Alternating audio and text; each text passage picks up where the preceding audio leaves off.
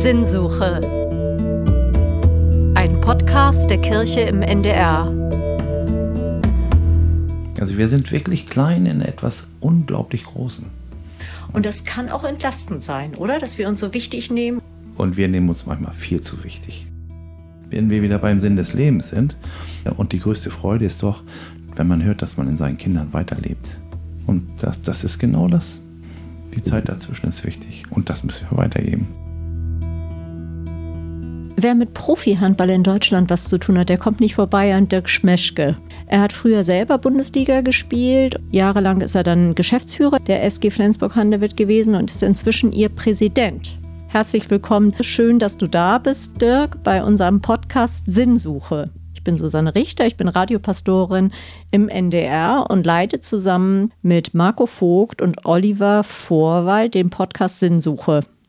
Sinnsuche, da geht es um die richtig großen Fragen, Dirk. Und da haben wir an dich gedacht.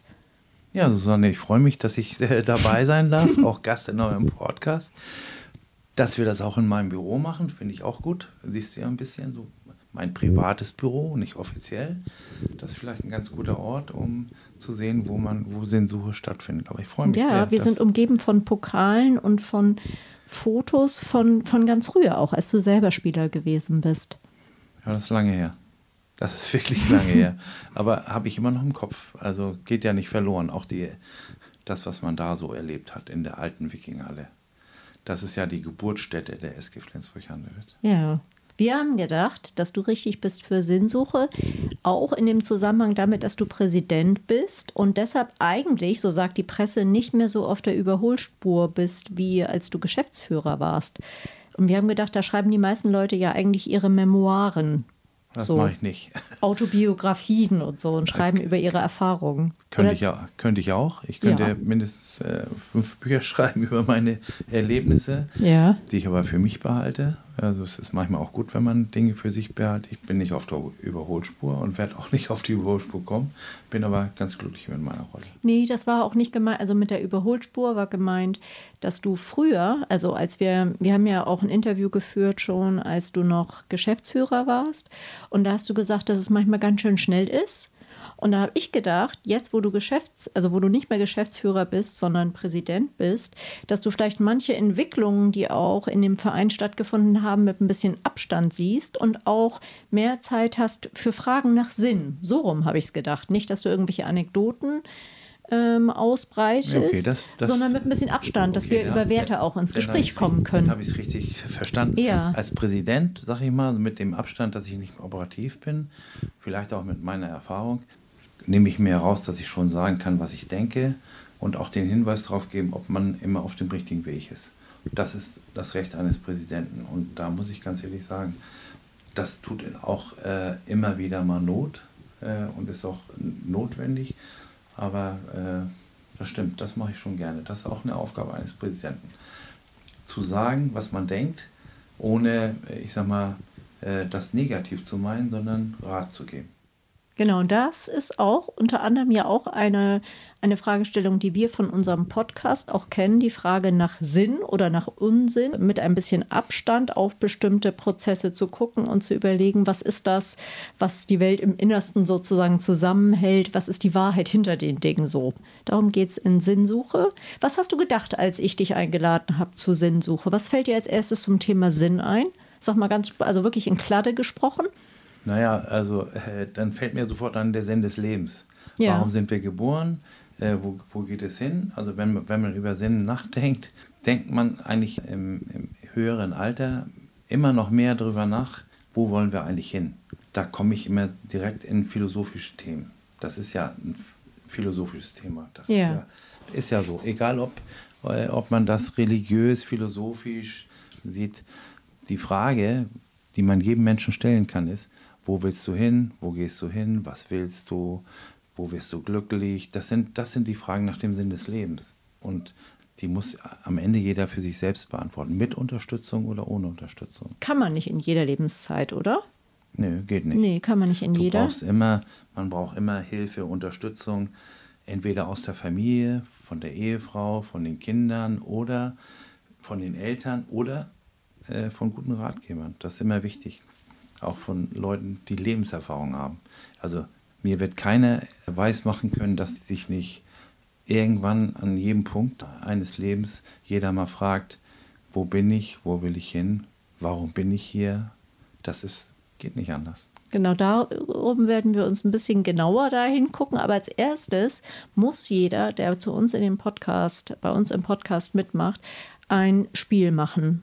Ein Kennenlernspiel machen. Du wirst auch nicht drum rumkommen, Dirk. Jeder macht das. Ich das bin Spiel, gespannt. Also, ich nenne dir Gegensatzpaare und du sagst, was für dich am ehesten stimmig ist. Also, was am ehesten zu dir passt. Nord- oder Ostsee?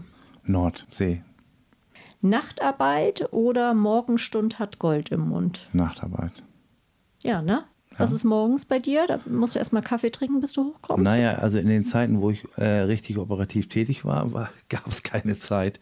Aber mittlerweile ist, äh, ich sag mal, spät abends schon die bessere Zeit. Also ich stehe nicht mehr morgens um sieben oder acht auf. Machst du dann Mittagsschlaf? Also wie geht das, wenn du Na, wenn ich ziemlich kaputt bin, mache ich das schon. Aber Schlaf ist schon notwendig und wichtig. Aber da habe ich jetzt äh, mein, meinen eigenen Rhythmus. So jetzt THW oder Füchse Berlin? Füchse Berlin, Döner oder Currywurst? Currywurst, Waldspaziergang oder Gebet? beides. Gebet ehrlich. im Wald? Ja, also ich bin jetzt nicht äh, hochreligiös, aber ich sage hin und wieder, äh, denkt man schon drüber nach, äh, wo kommt man, das ist wieder philosophisch. Ja, ich der bin Sinn. Eher, ich, wieder Sinn, ich bin eher philosophisch. Aber wenn ich im Wald spazieren gehe, dann schicke ich schon mal Wünsche auch in die Richtung, ja, ich sag mal, da bin ich schon gottesgläubig. Wobei die Definition hatten wir schon mal, das Ja. Thema vor ein paar Jahren, die ist für mich schon speziell. Also ich, ich habe eine eigene Definition davon. Hat das nicht jeder? Ja, gehe ich von aus. Sage ich ja gerade. Ja, ein bisschen, ein bisschen schon, glaube ich. Also ich glaube, wir sagen oft, Ja, ich kann ja, ich, ich, bin, ich bin kein Atheist, aber ich glaube schon, dass jeder Mensch äh, irgendwo nach dem Sinn des Lebens sucht. Also die Frage finde ich nach wie vor immer Und wieder hochspannend. Also, es ist nicht, so- also dein Glaube ist nicht so stark an eine Institution gebunden. Nein, so? Genau, nicht. das meinst du wahrscheinlich dann Nee. damit, ne? Ist es nicht. Trotzdem bist du durch die evangelische Kirche geprägt. Genau. Genau. Bin, bin noch nicht ausgetreten. Gemütlicher Abend mit deiner Frau auf der Couch oder eine Party in der Spielerumkleidekabine? Lieber mit gemütlicher Abend auf der Couch mit meiner Frau, wobei hin und wieder ich auch äh, dann zu schwach bin und sage, wenn wir, bin ich ehrlich, dann finde ich natürlich auch diese Gemeinschaft in, in der Mannschaft auch gut, aber ich muss gestehen, da bin ich hin und wieder zu schwach gewesen. Mittlerweile weiß ich das, also lieber mit meiner Frau auf der Couch. Die hatte ich auch mal verdient, ne? genau, Ja. definitiv. Ja. Okay. Sinnsuche ist heute unser Thema und wir haben schon festgestellt, das ist ein bisschen schwierig mit der Definition. Ne? Also es hat irgendwie was Philosophisches und ich habe ein paar Begriffe mitgenommen und du kannst sagen, das sind alles Begriffe, die irgendwie aus dem Umfeld von Sinn kommen und du kannst gucken, da gibt es nicht richtig oder falsch und du kannst gucken, welcher für dich am besten passt. Ja? Wir können beide gucken, was für uns am besten passt. Ist das wieder ein Ding von deinem Chef? Nee, das ist kein Ding von, von meinem Chef. nee, das finde ich tatsächlich. Und zwar, ich habe eins, habe ich extra für dich ausgedruckt, extra für dich neu gemacht. Also, es gibt Grund, Wahrheit, Spiel. Ich habe diese ganzen Begriffe jetzt hier auf so Zettel ausgedruckt und lege die jetzt hier Dirk Schmeschke in seinem Büro. Grund, Wahrheit, Spiel, Bezogenheit, Schönheit, Code, Ziel, Zweck oder Verbundenheit. Das ist jetzt gerade äh, sehr spannend, was du hier gerade machst. Ja, du kannst mal gucken, was dich jetzt, also wie gesagt, es gibt nicht richtig oder verkehrt oder auch nicht was besonders Schlaues oder weniger Schlaues, sondern tatsächlich, was du ansprechend findest, wenn es um den Begriff Sinn oder Sinnsuche geht. Naja, wenn ich ehrlich bin, direkt Grund und Wahrheit ist ganz wichtig, finde Ja. ich. Also in, da ist dein Fuß da. Äh, Schönheit war das. ja, Schönheit hat äh, für mich eine besondere Bedeutung. Es gibt eine innere, eine äußere Schönheit. Da bin ich relativ frei in meiner Meinung, aber die Worte Verbundenheit, Grund, Wahrheit sind schon die drei Dinge, die mich am ehesten mit dem, mit dem Begriff Sinn ich in Verbindung bringen würde. Über alles andere kann man ganz viel sprechen. Ziel ist äh, für mich ein falsches Wort, weil da habe ich lange für gebraucht. Es gibt kein Ziel, der Weg ist das Ziel. Das ist für mich klar, ziemlich klar. So, da, man kann sagen, ich will, keine Ahnung, ich will der reichste Mensch der Welt werden. Das wird man nicht so, wenn man das denkt, sondern der Weg dahin ist das Ziel. Oder reich heißt ja nicht finanziell, sondern auch von Werten her. Ja. Aber Grundwahrheit, Verbundenheit, würde ich jetzt direkt sagen. Das Ziel ist der Sinn, ein Ziel zu erreichen? Na, ich habe immer, ja, aber bevor ich gelernt habe, dass der Weg das Ziel ist, äh, habe ich schon ein bisschen gebraucht. Also ich habe ja auch, bin ja ein, ein Studierter, wie man so sagt. Ich habe auch viele Philosophen gelesen und mir Gedanken darüber gemacht. Und am Ende ist der Weg das Ziel. Ja, das ist interessant, ne? Wenn man, also manche Leute sagen, wenn, wenn, wenn gesagt wird, der Weg ist das Ziel, das sagen nur Leute, die nicht ankommen wollen. Aber du hast vorhin auch einmal gesagt, dass für dich das Jetzt und der Augenblick so wichtig geworden ist. Genau. Gab es da einen so. Moment, als es, also was ist passiert, dass du das, als du das wahrgenommen hast, oder? Naja, ich, also ich äh, bin schon ein bisschen verkopft und auch vergeistigt, sage ich mal so. Und ich habe viel gelesen, ich habe auch äh, Deutsch studiert und, äh, und in dem Moment, wo ich, äh, glaube ich, auch mit in vielen Gesprächen gelernt habe, dass jetzt Goethe, genieße den Augenblick, das sind nur drei Worte, äh, die sind so groß, finde ich nach wie vor, jetzt in diesem Moment. Und das ist nicht das Ziel, der Weg dahin ist immer das Ziel. Jetzt ist dieser Augenblick schon wieder vorbei, aber jetzt kann in keine Ahnung, in zehn Minuten, in einer halben Stunde schon wieder der nächste gute Augenblick kommen. Genieße den Augenblick. Das habe ich mir irgendwann verinnerlicht. Mit all dem, was ich denke, was ich gelernt habe und das finde ich gut. Hat ja irgendwie auch was von, das hat was Spirituelles, ne? Das hat ja auch was von Meditation. So machen das viele Leute. Ja, also ich. Äh, Nee, ich meine jetzt nicht irgendwie, was ich sitze da und sage Om oder sowas, sondern den Augenblick wahrzunehmen, das Jetzt ist ja was zutiefst Religiöses auch. Ja, klar. Dahinter steckt natürlich auch, dass man, das ist auch ein bisschen eine Schwäche von mir, muss ich eingestehen. Man muss hin und wieder auch mal im Augenblick Nein sagen können und nicht immer nur Ja und sagen, pff. wenn du im Augenblick sagst, jetzt ist über den Punkt rüber, wo der Augenblick nicht mehr gut ist, dann musst du Nein sagen können. Ist jetzt ein bisschen ja. kompliziert, aber oder nicht kompliziert. Und das ist so das, was, was ich gerade jetzt so denke, wenn ich diese ganzen äh, Wörter hier so sehe. Und du hattest auch Verbundenheit, ne? Hm. Was, was fällt dir dazu ein? Sinn ja. und Verbundenheit? Na, ich sehe das äh, eher so in, diese, in dieser Dreierkombination. Verbundenheit, Verbundenheit heißt auch, also für mich auch Langfristigkeit. Also Verbundenheit heißt auch, dass man, ich sag mal, treu ist, dass man zusammensteht, dass man diese Dinge macht. Die, die, die gehören im, im Berufsleben, im Sportleben und in der Familie dazu. Also ich, das sind Eigenschaften mit all den Schwierigkeiten, die dahinter stecken, die würde ich jetzt für mich, äh, meine Familie, das ist mir wichtig, äh, schon in Anspruch nehmen, mit all den Schwierigkeiten, die yeah. dahinter stecken. Also mit Verbundenheit verbinde ich auch Langfristigkeit. So Wahrhaftigkeit auch dahinter und dann. Ja, Wahrhaftigkeit und Ehrlichkeit. Also hier fehlt noch das Wort Ehrlichkeit. Das finde ich gehört auch dazu. In die Augen gucken, ehrlich sein. Ja. Und wenn das jetzt alles zu Sinn, das würdest du alles auch Sinn zuordnen? Also Sinnerfahrung äh, ist da, wenn, wenn diese Werte sozusagen da sind, würdest du das so sagen? Naja, das ist ja, das ist ja schon ein großes Thema, Sinn. Ja. Also jetzt die Frage, ist das das Sinn des Lebens, Sinn des, des äh, Geschäftslebens? Ist das, äh, also... Ist schön, wenn das zusammengeht, oder?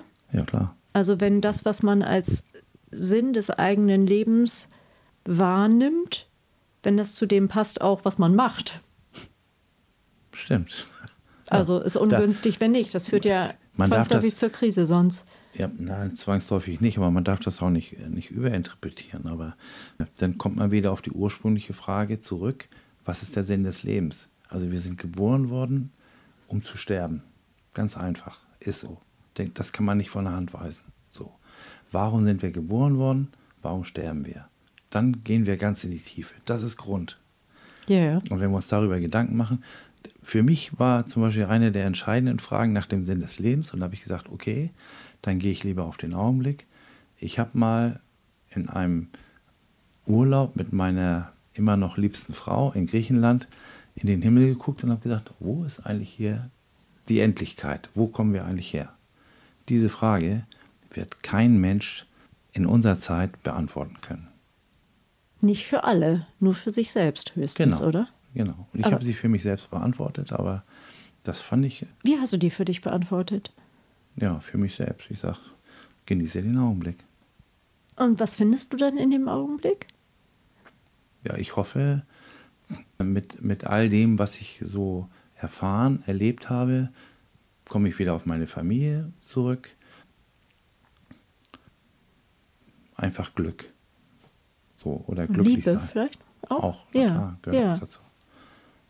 Weil du hast es jetzt ja nicht nur von deiner Fam also nicht nur von deiner Familie gesprochen, sondern auch von Verbundenheit auch im Beruf auch. Klar, Ja. gehört ja dazu. Und was gibt man weiter? Und mit dem, was man an Lebenserfahrung hat, oder habe ich vorhin auch schon gesagt, was hat man von anderen bekommen, die auch große Lebenserfahrung haben? Was haben die? Ich ist ja nicht so, dass man im Berufsleben nur über Zahlen und Geschäfte redet, sondern auch Menschen kennenlernt, die auch persönliche Erfahrung haben, auch Verantwortung haben für Unternehmen, die groß sind, die selbst was aufgebaut haben, die Verantwortung haben für Familien, Mitarbeiter und auch die machen sich ja Gedanken über ihr eigenes Wohlbefinden, Leben. Gesundheit ist eine wichtige Frage in diesem Zusammenhang, finde ich immer wieder. Auch persönlich, wenn, wenn man jetzt, wenn ich jetzt oder wenn du einen Menschen fragst, was ist dein höchstes Glück, unabhängig von den ganzen anderen Krisen, ich möchte gesund bleiben, ich möchte so lange leben, wie es geht. Und das sind ja die Fragen, auf die es ankommt. Naja, aber Gesundheit ist ja ein Wert, der hat ja nicht Bestand. Also wir sterben alle, weil unser Körper, also irgendwann unser Körper nicht mehr mitmacht. Die Werte, die du jetzt genannt hast, Grund, Wahrheit und Verbundenheit, haben mehr Bestand als Gesundheit. Ja, am Ende schon, aber wenn du es wieder auf dich persönlich zurückbeziehst, bist, bist du ja froh, wenn du gesund bleibst. Ja, natürlich. Und man ist auch froh, wenn man genügend Geld hat, dass man irgendwie einigermaßen klarkommt. Aber bei der Frage nach Sinn würdest du das nicht so sehen, dass das die Werte sind, die Bestand haben, auch wenn du auf dem Sterbebett liegst und wenn du zurückdenkst und sagst so, hm, was, was habe ich sozusagen erlebt, was für mich wirklich tragend ist und was vielleicht mich auch noch überdauert. Das ist ja nicht die eigene Gesundheit. Aber die Werte, die du gesetzt hast, die bleiben doch. Also ich bin mal ganz deutlich, habe ich gerade eben schon gesagt, wir werden geboren, um zu sterben. Also wir werden irgendwann sterben und dann bleibt von der Gesundheit nichts übrig. Aber die anderen Werte, die du genannt hast, Grund, Wahrheit und Verbundenheit, die zählen ja auch, wenn du auf deinem Sterbebett liegst, noch. Genau, die gehen ja nicht verloren. Also es Genau. gibt ja immer noch Gedanken an auch große Menschen oder auch, ich sag mal, normale Menschen, die bleiben ja. Also auch was die an Werten geschaffen haben. Genau. Ja. Und deshalb kann man schon sagen, dass Gesundheit dem irgendwie ein bisschen untergeordnet ist, hätte ich jetzt gesagt. Na, ich nicht. Also ich glaube schon, dass Gesundheit übergeordnet ist. Also jeder Mensch denkt daran, dass er so lange wie es geht gesund bleibt. Und wenn man von einem Schicksalsschlag äh, getroffen wird, wie Krebsdiagnose, Schlaganfälle, Herzinfarkt oder solche Dinge, dann fängt man schon an, auch sich selbst mit Dingen zu beschäftigen. Und ich, das ist meine persönliche Erfahrung, wiederhole ich jetzt nochmal.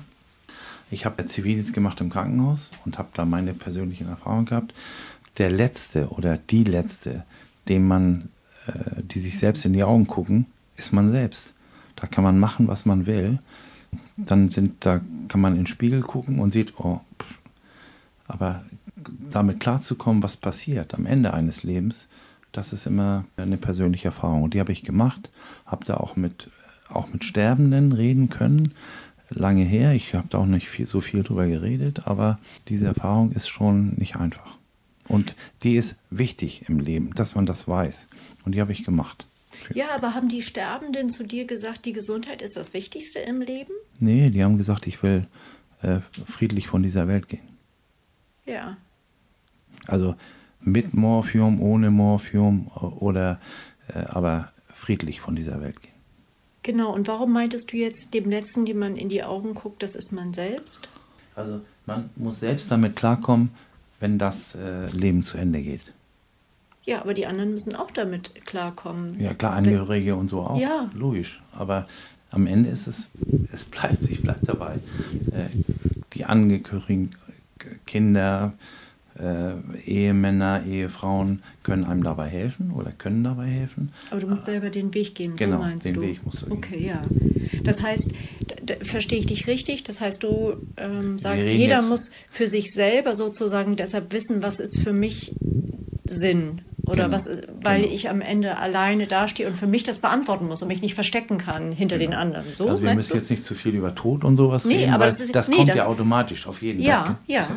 Nicht nur. Das- wir gucken gleich auch nochmal, wir gehen gleich nochmal in die andere Richtung und gucken ins volle Leben und gucken, wo man Sinn beim Handball Genau. finden kann. Das machen wir jetzt gleich auch. Genau. Aber ähm, natürlich ist es so, dass da, also dass der Tod sozusagen ja die Frage nach dem Sinn nochmal hervorprovoziert und ganz stark macht, wenn Ja, Leben in Frage steht eben. Aber wir kommen gleich nochmal zurück zum Handball Ja, und gucken, gut. was da, was Handball mit, mit Sinn zu tun hat.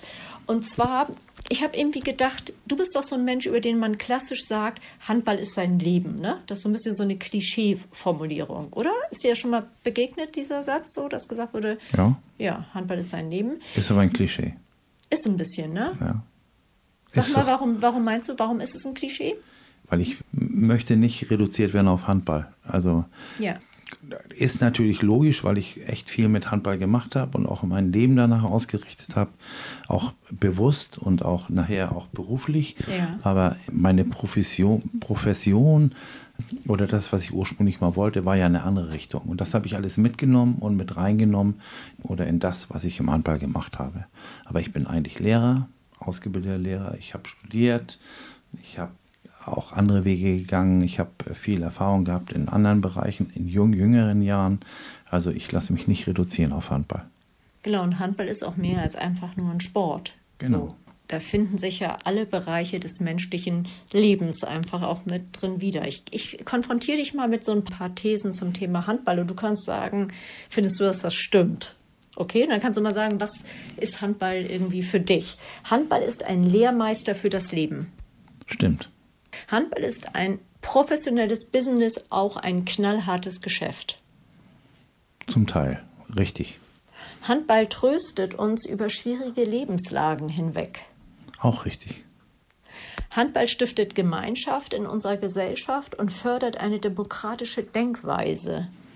Wenn man in einem Verein ist, der so denkt und das richtig macht, jetzt hole ich ein bisschen weiter auf, das bezieht sich ein bisschen auf die äh, anderen Fragen vorher, die du gestellt hast. Im Grunde ist Handball ein, eine Widerspiegelung des eigentlichen Lebens in allen Bereichen. Ist so. Ja. Mach mal konkret. ich glaube, dass ich mache das mal so konkret. Also Handball ist auch ein, ein bisschen außerhalb von dem normalen Leben, weil Zuschauer, Fans, Spieler lieben das, zum Beispiel jetzt bei uns in die Campushalle zu gehen und das zu genießen. Sind mal Mal richtig draußen aus dem. Mhm. genau raus aus, dem, lassen, aus dem mhm. Alltag und so und haben ein Gefühl von Gemeinschaft, können sich ärgern, können sich freuen, können feiern und so. Am Ende merkt man dann, was Handball bedeutet, wenn man es nicht mehr hat. Zum Beispiel bei uns. Ich sage mal, man darf sich nie, man darf bei uns jetzt auf uns bezogen, SG, nicht vorstellen, was wäre diese Region ohne die SG. Da geht so viel verloren an Gemeinschaft, an Wohlbefinden, mit Ärger, mit Freude, mit Leidenschaft, wenn es diese SG nicht gäbe. Es gibt so ein Zitat, du hast schon Zitate von, äh, von Goethe gegeben. Ich bringe jetzt mal ein Zitat von Schiller und der hat nämlich mal gesagt, ein Mensch ist erst da ganz Mensch, wo er spielt. Ja, bestimmt. Ja, jeder Mensch spielt. Bist du, bist du ein verspielter Typ? Würdest du das sagen? Ja, ich habe ja selbst Handball gespielt. Also äh, auch, ja, aber da gibt es ja auch die Leute, die äh, eher kognitiv und strategisch sind und manche, die so völlig auch äh, aufgehen in der Bewegung auch. Also Ja, wirklich also ich gehe ich gehe auf in der Bewegung, aber nicht, im, also eigentlich nicht im Spiel. Ich bin kein Zocker, ich, äh, Ja. das mache ich nicht. Aber wenn du hier guckst, wir sitzen ja in meinem Büro, guck mal, was hier liegt an Spielsachen. Ja, wir Also, sitzen im Büro und hier ist ganz viel Spielzeug um uns herum für, für kleine Kinder, für die, Enkel, für, äh, ja, für die Enkelkinder also, von Dirk und ich, und ich finde, das, äh, da sind, äh, mache ich gerne, meine Frau macht das gerne, eigentlich meine Frau noch viel mehr. Unsere Enkel, wenn die herkommen, die wollen spielen. Und über Spiel in dem Alter lernst du ja eigentlich auch das Leben. Also Freude, Spaß. Und auch den eine- Augenblick wahrzunehmen. Genau, Ja. logisch. Ja. Und ich habe mal gehört, das fand ich ganz schön, dass Kinder erst dann spielen, wenn sie sich, äh, wenn sie sich sicher fühlen. Also dass Kinderpsychologen gesagt haben, ähm, Kinder, die jetzt traumatisiert sind, die schlimme Erfahrungen haben, die spielen erstmal nicht. Die sitzen paralysiert da. Und dieses, wenn sie wieder anfangen, ins Spielen zu kommen, heißt es, dass sie eine gewisse Bindungssicherheit auch haben. Dass sie wieder so reinkommen. Ich finde, das kann ich mir vorstellen. So auch. Kann ich mir, kann ich mir auch gut vorstellen. Wobei wir ja na klar nicht die Erfahrung haben mit traumatisierten Kindern und nee, so. Nee, natürlich nicht. Aber ich meinte so, dass, dass das irgendwie ein Zeichen dafür ist, dass es einem eigentlich gerade gut geht, wenn Genau. man spielt. Genau, guck nur hier hin. Also wenn die herkommen, wird gespielt. Wie bist du selbst zum Handball gekommen, Dirk? Ich habe eigentlich äh, alle Sportarten gemacht, die es früher gab. So als ich habe erstmal geturnt. Äh, meine Eltern waren sehr sportlich und haben mir alles äh, ermöglicht, was, was damals ging. So, ich habe angefangen zu turnen, richtig gut auch. Also, also im, als Zwölfjähriger damals war auch schon Turnen. Dann habe ich äh, ziemlich erfolgreich Volleyball gespielt. Ich sag mal so bis 18, 19. Parallel auch Handball. Und dann war Volleyball nicht das, was in unserer Region damals so großartig nach vorne ging. Und dann habe ich mich für Handball entschieden. Und dann bin ich relativ schnell damals entdeckt worden als Talent und bin dann zur SG Weichern gegangen. So, so war es. Und ich habe immer Spaß am Handball gehabt und am Sport allgemein. Aber zum Handball gebracht hat mich eigentlich, glaube ich, mein Vater, weil das war auch ein Handballer. Aber äh, ich, hab, ich konnte mich frei entscheiden. Wir haben jetzt ja viel drumherum geredet, was Handball für Qualitäten mit sich bringt, um was für Werte es da geht. Würdest du sagen, dass Handball auch sowas wie Sinnerleben ermöglicht? Ja, ist so. Also da, du hast ja alle möglichen Krisen durchlebt. Also ich auch. Ne? Also abgestiegen, aufgestiegen, äh, gefeiert, auch Tragödien erlebt. Also ich kann da eine nur erzählen, das hat mich auch äh, echt berührt. Das war, wenn du äh, auch in deinem Umfeld Spieler hast, die schwer erkrankt sind. Oleg Wilicki an Krebs erkrankt, gestorben, war äh, aktuell im, einer der weltbesten Handballer. Den habe ich äh, mitbegleitet als Geschäftsführer beim HSV. Mitbegleitet ist übertrieben, aber wir haben ihn begleitet. Auf seinem Weg ist leider auch verstorben. Das sind natürlich auch Tragödien, die auch, auch einen mitprägen. So, Oleg ist jetzt das extreme Beispiel gewesen, aber da gibt es immer, immer Beispiele, wo Krankheiten, Verletzungen irgendwie dazu beitragen. Im anderen Sinne gibt es aber auch die positiven Dinge, auch im Handball.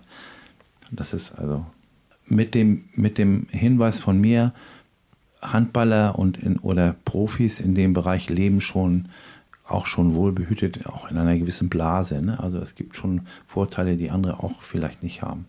Muss man auch anerkennen und auch muss man auch zugeben. Hast du in deinem Leben schon mal eine Situation erlebt, wo du am Sinn gezweifelt hast? Ja, aber hat man immer, finde ich.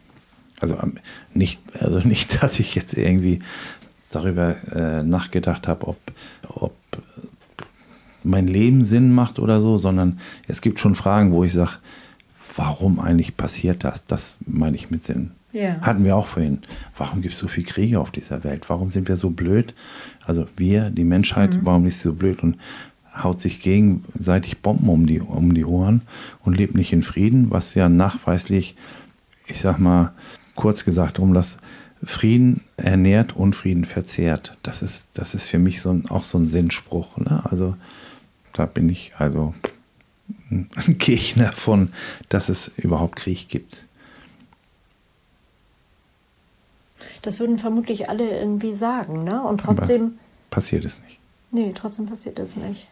Und Okay, also Krieg ist sowas, wo du dann anfängst dran zu zweifeln, was für einen Sinn unser Leben hier auf der Erde hat, wenn wir so miteinander umgehen. Genau, so? ja, sage ich schon. Verstehe ich nicht. Kann ich nicht verstehen. Aber da sind, bin ich zu klein und wir sind, du auch, wir sind zu klein, um das irgendwie zu verhindern oder zu stoppen. Da muss es dann wahrscheinlich größere Mechanismen geben. Ich habe tatsächlich ein bisschen Sinnkrise äh, gekriegt, als der Ukraine-Krieg war und als wir selber darüber nachgedacht haben, ob wir Waffen liefern. Da war ein Moment, wo ich irgendwie, wo wirklich Werte bei mir auf einmal so auf den Kopf gestellt waren, weil ich bin so aufgewachsen, dass ich immer gedacht habe, okay, oder immer beigebracht gekriegt habe, Waffen sind schlecht und wir machen Frieden ohne Waffen, so. und auf einmal, dass das so umgedreht wird und wir wieder in die Situation kommen, dass wir das müssen, das war tatsächlich für mich echt ein bisschen sinnkrisig. Also weil meine Werteskala so in Frage gestellt wurde. Weißt du? Mhm, verstehe ich. Ja. Und wenn du eine Situation nennen würdest, wo du richtig tief Sinn gefühlt hast, fällt dir da was ein? Ja, also die Frage, als ich den Zivildienst verweigert habe, von dem. Den Zivildienst verweigert? Oder den Kriegsdienst verweigert habe. Ja. Also weil ich, äh, Ja. Entschuldigung, den Kriegsdienst verweigert habe. Auch schon ein paar Jahre her, wo, wo damals gab es ja noch die Gewissensprüfung. Ja. Hieß ja so. War, fand ich ziemlich hart. Gut, ich war, ich fühlte mich damals gut betreut. Und das gibt im Grunde das wieder, was ich heute auch denke. Die, die Frage war, wenn, ich, wenn man da so offen drüber sprechen kann jetzt auch, die Frage damals war an mich als jungen Menschen, 18, äh, mit denen äh, ich finde gut, ich sag mal, gut informiert von meinen Eltern aus der Geschichte heraus nach dem Zweiten Weltkrieg, Ja. wo ja 26 Millionen Menschen circa äh, verstorben oder äh, ihr Leben verloren haben, egal aus welchem Grund, wo ich dann gefragt wurde, was würden sie tun, wenn Sie sich jetzt zurückversetzen in, in die Situation des Zweiten Weltkriegs, wo ein russischer Soldat kommen würde und ihre russische Mutter, äh, ihre deutsche Mutter vergewaltigen würde und Sie würden das sehen, was würden Sie tun? Da würde ich sagen, da habe ich geantwortet der, auf die Frage, dann würde ich dem so einen vom Kopf hauen, dass er meine Mutter nicht vergewaltigt. Das war meine Antwort. Ich, und zur Not würde ich den erschießen. Also das ist ja eine logische Antwort. Und das war eine Gewissensfrage. Aber haben Sie da nicht gesagt, ja, dann kannst du auch dienen? Das war doch eigentlich immer die Frage dann, oder? Ja, ich habe genau deswegen äh, habe ich ja gesagt, diene ich nicht, weil damit sowas nicht passiert. Das ist ja so der, der Grundsatz gewesen, wo ich gesagt habe, damit solche Situationen nicht en, en, entstehen und solche Fragen nicht kommen, muss man sich ja dagegen wehren. Immer wieder, immer wieder. Aber Susanne, da sind wir weit von entfernt, um das überhaupt zu lösen. Aber das war, das ist auch nach wie vor meine Meinung. Also im Moment kann man eigentlich nur auf unser alltägliches Miteinander jetzt gucken und sagen, okay, wie können wir hier friedlicher leben? Wir können die richtigen Parteien wählen. Was anderes können wir im Moment nicht machen. Also trotzdem be beschäftigt uns das und trotzdem beeinflusst ist unser Seelenleben, weil wir die ganze Zeit damit konfrontiert sind, dass Unfrieden in der Welt ist. Stärker als zuvor. Ja, wieder leider stärker Ja. als zuvor. Was würdest du sagen, können Misserfolge Sinn geben? Ja, daraus kann man lernen. Also Misserfolge heißt ja entweder Niederlagen im Sport oder Misserfolge muss man dann vielleicht auch manchmal anders definieren, aber äh, aus, äh, man kann daraus lernen und können einem auch Sinn geben, wenn man daraus wirklich lernt und was verändert.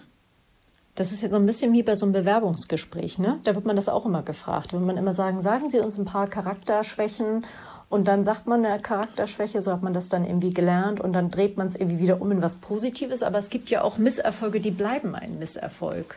Klar. Und trotzdem äh, geben die einem Sinn auf einer anderen Ebene. Also zum Beispiel meine ich sowas wie eine Krankheit, die bleibt einfach blöd bis zum Ende. Ist so. Und trotzdem äh, eröffnen sich manchmal dadurch andere Fenster. Hast du sowas schon erlebt? Klar. Aber darüber Möchtest äh, du noch nicht? Nee, okay, alles nee, klar. möchte ich nicht. Nee. Äh, habe ich erlebt Ja. und habe da auch meine eigenen Erfahrungen, auch in meiner Familie. Und äh, das ist Das ist so. privat. Ja, Ja, genau. ja. Und ich würde da nicht, nicht so drüber reden, wenn ich nicht wüsste, was das ist. Ja. Ja, das reicht. Wir haben darüber gesprochen, du hast mehrere Male schon gesagt, wie stark dich sozusagen, dass die Natur, dass der Wechsel der Gezeiten für dich so was Beruhigendes hatte. Und auch, und dass dein Glauben da eine wichtige Rolle auch spielt. Spielt dein Glauben eine Rolle für Sinn? Ja, definitiv. Ich kann das nicht von der Hand weisen. Also man, wenn man danach fragt oder versuch du mal die Frage zu beantworten, warum kommt alle sechs Stunden Ebbe und Flut? Da So. würde ich sagen, das hat irgendwas mit Mondrhythmus und mit Magnetismus zu tun. Genau. Und was steckt dahinter? Und dahinter und dahinter. Und dahinter und dahinter. Also die Deswegen- Schöpfung, also so Natur spielt für dich eine große Rolle? Ja, aber auch, wir, Dieser Rhythmus. ja, pass auf, Rhythmus, alles gut und so. Ja. Was steckt dahinter ganz am Ende? Da habe ich ja vorhin gesagt, wenn du irgendwann dahin guckst, wende deinen Blick in den Himmel und guck, Ja. wo ist das Ende? Das wird dir kein Mensch dieser Welt beantworten können. Das stimmt, aber es ist trotzdem eine, eine, also es gibt zwei unterschiedliche Blickwinkel darauf. Also man kann, finde ich, irgendwie jetzt so in die Weite des Himmels gucken und sagen, oh, äh, so wie in dem Lied, weißt du, wie viele Sternlein stehen, dass man sagt, so der Herr rief sie mit Namen, dass sie alle ins Leben kamen, also dass man dahinter irgendwie so eine positive, geborgene, liebevolle Kraft erahnt. Oder man guckt ins, in den Himmel. Meine Großmutter hat das mal gesagt. Wenn ich in den, ins dunkle Universum gucke, dann ergreift mich das Grauen, hat sie gesagt. Also, ne, das ist ja die Frage. Ist dahinter etwas, äh, was mich, was mich kennt, was mich schützt? Oder ist dahinter irgendwie was Anonymes? Also mich ergreift nicht das Grauen. Ich sage nur, die Antwort wird keiner. Eher ein positives Staunen, so. Ja, genau. Also, aber die Antwort darauf, wo ist das Ende, warum, wonach suchen wir, werden wir nicht finden. Werden, das wird nicht funktionieren. Ja, aber das kann einen in ein positives Staunen bringen, dass man sagt, wow, oder es ist was, was beängstigt. Und nee, mich beängstigt nee, das nicht. Ich nee. sage, wow, sind wir, wir sind so klein in so etwas Großen was uns gar nicht bewusst ist, kriege ich jetzt so eine leichte Gänsehaut. Das ist ja. So. Also wir sind wirklich klein in etwas unglaublich Großen. Und, das kann auch entlastend sein, oder? Dass wir uns so wichtig nehmen und tatsächlich. Und wir nehmen uns manchmal viel zu wichtig. ja, und auch nicht, dass man alles lösen muss oder sowas, sondern dass es irgendwie noch, noch mehr gibt als uns. Das kann was entlast, also was Entlastendes haben, ja, das hoffe ich. haben. Genau, hoffe ich. Ja, ich habe für dich noch zwei Zitate zwei Zitate zum Thema oder für uns zwei Zitate zum Thema Sinn, was du davon hältst. Man grüble nicht zu viel über den Sinn des Lebens, aber man gebe ihm einen Sinn durch sein Tun. Von Jakob Bussard ist ein Schriftsteller. Man grüble nicht zu viel über den Sinn des Lebens, aber man gebe ihm einen Sinn durch sein Tun. Was sagst du dazu? Hat er hundertprozentig recht. Ja. Stimme ich zu. Ich dachte, das gefällt dir durch das mit dem Tun. Genau. Habe ich irgendwie gedacht. Ja, man soll nicht so viel. Wenn man was bewegen will, soll man einfach machen und nicht so viel reden. Also einfach das Tun ist wichtig. Und zwar das Tun kann man ja auch machen, indem man ehrlich Dinge anspricht oder sagt, das ist nicht gut, das ist schlecht, aber man muss es tun. Das ist wichtig. Ah, für dich geht das in die Richtung so, es gibt nichts Gutes, außer man tut es, so genau. in so eine Richtung. Ja, so verstehe ich das. Okay, und trotzdem, also grübeln ist ja grundsätzlich, finde ich, eher, hört sich ein bisschen negativ an. Aber so Ziele abstecken ist ja deine Aufgabe auch bei der SG. Also da bist du ja auch derjenige, der so ein bisschen beobachtet und auch guckt und auch darüber nachdenkt. Nachdenken hört sich nicht so negativ an wie nachgrübeln. Stimmt. Ne? Grübeln, das ist schon so ein bisschen tendenziös. Ja. Und das andere, jetzt von Goethe wieder. Hattest du vorhin auch. Der Zweck des Lebens ist das Leben selbst. Du hast gesagt vorhin, das ist, dass wir sterben, aber hier heißt es der Zweck, obwohl nicht der Sinn des Lebens. Er sagt, der Zweck des Lebens ist das Leben selbst. Ja, deckt sich ja mit dem, was ich gesagt habe. Wir werden geboren, um zu sterben. Und die Zeit dazwischen ist der Zweck des Lebens. Das ist eigentlich ein gutes, ein gutes Schlusswort. Ist die Frage, was dann Leben irgendwie ähm, bedeutet auch? Mit welcher Qualität, mit welchen Werten? Aber es ist auf jeden Fall nichts irgendwie Abgehobenes, sondern das Leben. Ja, aber das fand ich jetzt. Der Zweck des passend. Lebens ist das Leben selbst. Hm, und ja? wir werden geboren, um zu sterben. Aber da ist der Tod so stark im Fokus. Und hier ist es Nein. das Leben. Also der, der, der Wert des Lebens wird so betont. Die Zeit dazwischen ist doch, das sagt er doch. Der Zweck also, ist das dann sehe das anders. Also, oder ich sehe das anders. Die größte Freude für mich, meine Frau, für Maike war, als wir nicht nur das erste Mal, das zweite Mal, das dritte Mal, das vierte Mal, das fünfte Mal gehört haben, dass wir Enkel kriegen und dass die Nachricht da ist. Ja. Und man lebt ja in seinen Kindern weiter. Also alles, was man, was man hat. Ich, ich bin ja nicht, äh, ich bin ja nicht geboren worden einfach so aus der Luft hinaus heraus. Ich bin irgendwie auf aufgrund einer für mich nachvollziehenden Evolution geboren worden, wenn wir wieder beim Sinn des Lebens sind. Und die größte Freude ist doch, wenn man hört, dass man in seinen Kindern weiterlebt. Und das, das ist genau das. Die Zeit dazwischen ist wichtig und das müssen wir weitergeben.